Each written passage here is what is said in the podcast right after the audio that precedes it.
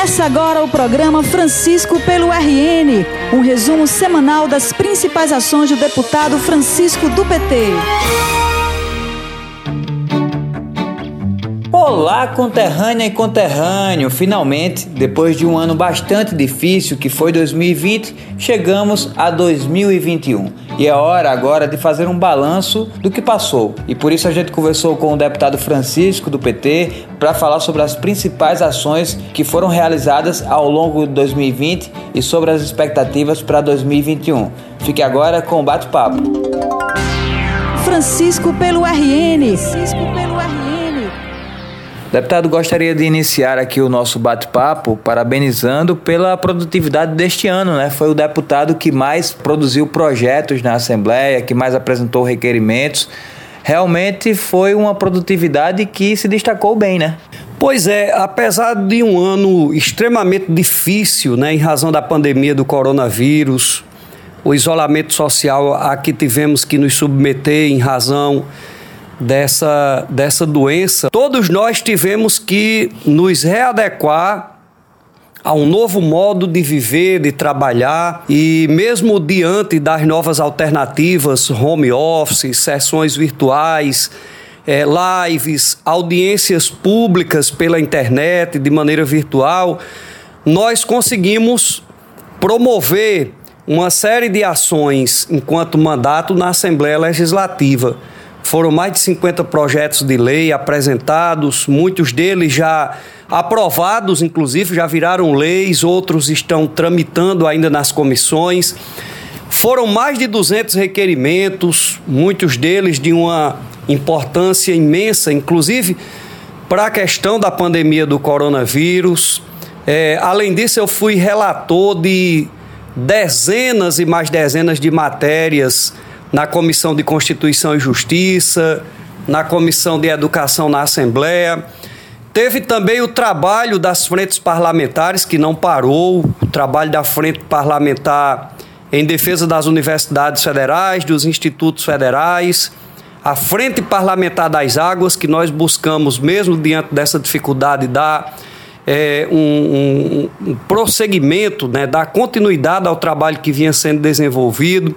Além disso, eu fui membro da Comissão de Acompanhamento das Ações do Coronavírus na Assembleia do Rio Grande do Norte. Fui relator do projeto de resolução que modificou o regimento interno da Assembleia Legislativa este ano e de muitas outras matérias importantes que tramitaram na casa, de maneira que uma, uma produtividade é, muito elevada, inclusive realizamos audiências públicas de maneira virtual. Então eu acredito que, apesar de toda essa situação provocada pela pandemia, nós conseguimos é, cumprir com o nosso objetivo. Entre esse volume gigantesco de produção, o que é que o senhor destaca aí como as principais ações do mandato? Olha, nós é difícil escolher uma ação específica, porque todas elas tiveram relevância na vida das pessoas e do, do estado do Rio Grande do Norte.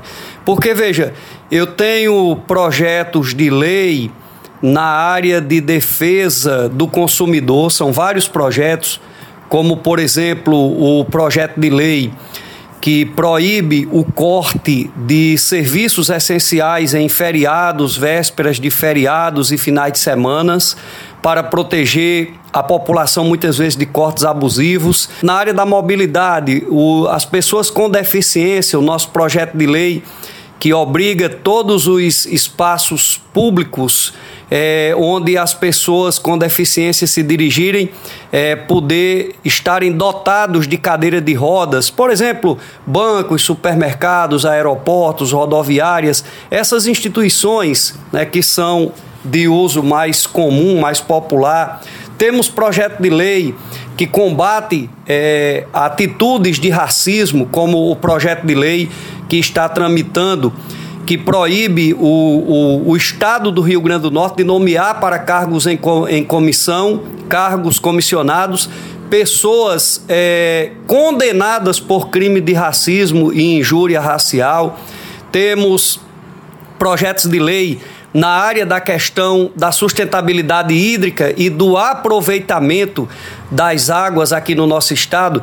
Destaco aqui o projeto aprovado, aguardando a, sanção da governadora é, onde no Rio Grande do Norte as futuras construções públicas, prédios públicos, deverão estar dotados de equipamentos do tipo cisternas para armazenamento de águas da chuva, é, é, outra matéria importante.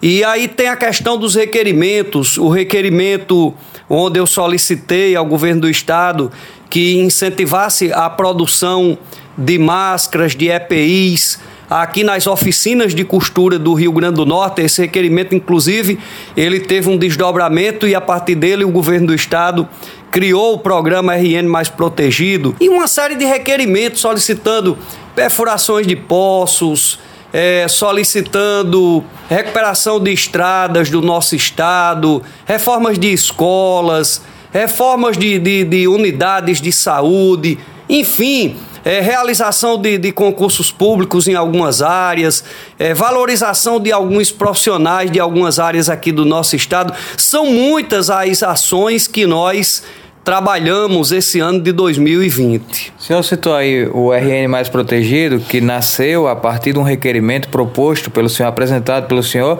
Isso fez com que empregos fossem salvos e vidas também, né? Pois é, esse requerimento, Vanderlei, ele dialogou com dois momentos importantes da pandemia, né? Dialogou com a questão da preservação da saúde, porque distribuir máscara significa proteger as pessoas do contágio do coronavírus, e dialogou também com a necessidade da preservação de empregos nas oficinas de costuras do nosso estado. Eu que recebi essa ideia de proprietários de oficinas de costuras lá do, do município de Parelhas e da região do Seridó. Levei a ideia adiante, transformei em requerimento, cobrei do governo do estado. Então foi uma ação extremamente importante, porque mais de 5 milhões e meio de máscaras foram produzidas. A perspectiva é chegar aos 7 milhões produzidas nas oficinas de costuras aqui do Rio Grande do Norte, destacadamente da região do Seridó. Essas oficinas de costura, algumas delas não fecharam suas portas exatamente por causa dessa iniciativa do governo do estado atendendo ao nosso requerimento. Uma luta também do mandato que a gente precisa destacar foi a luta pela regulamentação da lei que cria a CNH popular. E aí o mandato teve uma, um protagonismo muito grande nessa ação, né? Que vai beneficiar pessoas que sempre sonharam em ter habilitação, mas não, nunca puderam pagar por, por uma, né? Pois é, quando eu chego à Assembleia Legislativa, me deparo com a realidade de uma lei aprovada e sancionada no ano de 2011 aguardando tão somente a sua regulamentação. Portanto, foram nove anos, quase uma década. O povo do Rio Grande do Norte, especialmente a população mais carente, né, a população de baixa renda, que aprendeu, né, pessoas que aprenderam a pilotar uma moto, a dirigir um veículo, um carro, mas não têm condições financeiras de tirar uma carteira de habilitação. E aí eu comecei a trabalhar, a encampar essa luta. Estive várias vezes no Detran, em audiência, solicitando essa regulamentação. Estive com a governadora Fátima, que se sensibilizou da importância de regulamentar essa lei, dado o seu alcance social. Estive em outras secretarias, recebi contribuições importantes, como a contribuição do vereador Tom, é, que me colocava a existência dessa lei. E aí, o, o, uma parcela importante da população do Rio Grande do Norte começou a entender a importância dessa lei ser regulamentada e começou a, a, cobrar também. E a governadora Fátima, com a sua sensibilidade, uma governadora de origem popular, juntamente com sua equipe, é, regulamentou a lei. Agora ah, não é mais somente a lei no Rio Grande do Norte, tem a regulamentação e, se Deus quiser, a partir do próximo ano, 2021, as pessoas que se encaixem, que se enquadrem nos critérios estabelecidos na lei e na regulamentação poderão ter acesso a essa possibilidade de ter sua primeira carteira de habilitação de forma gratuita. É, deputado, além dessas ações que a gente já citou, teve também a destinação de emendas, né? Somente na área de saúde, o senhor destinou aí 1 milhão e 500 mil reais para ações de saúde. Isso teve uma importância muito grande nesse período em que a saúde brasileira e do mundo né, passou por um processo bastante complicado. É, dentro desse contexto da pandemia, o grande desafio sempre foi conseguir alocar recursos para que os estados, os municípios pudessem dar conta de ofertar à população os serviços básicos essenciais para que as pessoas pudessem ser socorridas em caso de contágio pela Covid-19. A abertura de, de leitos de UTIs aqui no Rio Grande do Norte, a governadora Fátima é, conseguiu abrir mais de 600 leitos, leitos clínicos e leitos de UTI, e implementar e implantar é, serviços importantes como equipamentos.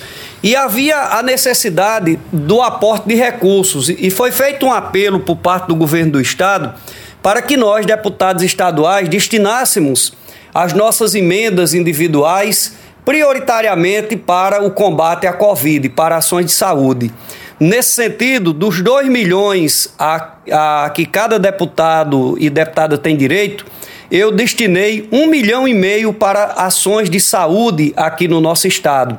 A maior parte desses recursos foram destinados a diversos municípios através de transferência fundo a fundo, para que os municípios pudessem é, utilizar esses recursos na aquisição de produtos, de insumos, de medicamentos, enfim, é, do que fosse necessário e possível para o combate à pandemia do coronavírus. Então, eu me sinto assim com a sensação do dever cumprido, de ter colaborado para poder através das nossas emendas individuais, ajudar no combate à pandemia do coronavírus aqui no estado do Rio Grande do Norte, ajudando dezenas de municípios potiguares e, consequentemente, milhares e milhares de pessoas a serem beneficiadas com ações de saúde, fruto exatamente desse um milhão e meio em recursos que destinei das nossas emendas individuais para as ações de combate ao coronavírus. Francisco pelo RN. Francisco pelo RN. Deputado, estamos começando o ano de 2021, depois de ter atravessado esse ano difícil que foi 2020. E aqui eu queria pedir que o senhor deixasse aqui a sua mensagem. Olha, primeiro o que todo mundo deseja é que a gente inicie um 2021 com um plano organizado de vacinação, né, de imunização da nossa população, porque nós sabemos que não há remédio para a Covid-19, né, para o coronavírus é, as medidas de isolamento elas são necessárias, mas elas têm um custo, é um custo econômico, um custo social. Elas mexem com a vida das pessoas, inclusive até mesmo com o psicológico. Não é fácil você ficar meses e meses isolado é, é, do convívio das pessoas com quem você é acostumado ou acostumada a manter um relacionamento mas foi necessário para garantir a vida das pessoas. Essas medidas salvaram muitas vidas. Então a gente espera que 2021 nós possamos iniciar com essa questão do plano de imunização no nosso país, em que pesa o fato de, lamentavelmente, o Brasil está muito atrasado disso por falta de uma coordenação central do governo federal para que todos os estados e municípios pudessem seguir. A falta de iniciativa e de coordenação central é, para que estados e municípios possam seguir o exemplo do que estamos vendo em vários outros países do mundo, com inclusive as vacinas já sendo aplicadas.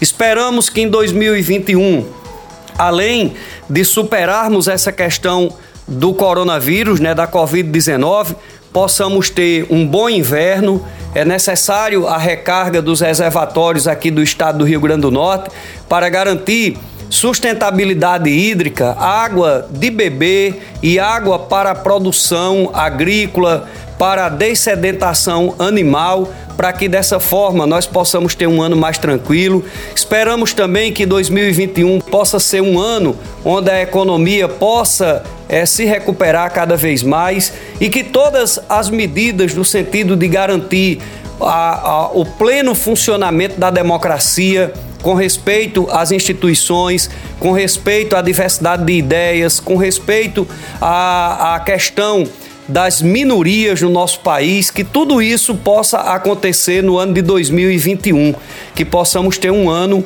bem melhor, com muita saúde, com muita paz, sucesso, com felicidades a todas as pessoas, porque nós estamos precisando. 2020 foi um ano muito difícil em vários aspectos, além da, da pandemia, né, muitas situações aqui no nosso país que não deviam ter acontecido, lamentavelmente nós vivenciamos e esperamos que, portanto, possamos avançar cada vez mais em 2021. Obrigado, deputado, e feliz ano novo.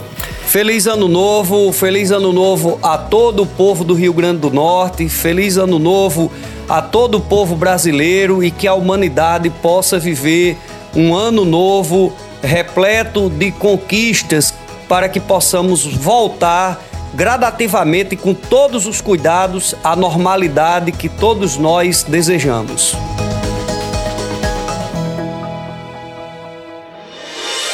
O programa de hoje chegou ao fim, mas você pode acompanhar diariamente o trabalho do deputado através do Facebook e Instagram em arroba Francisco do PT ou através do site franciscodopt.com.br.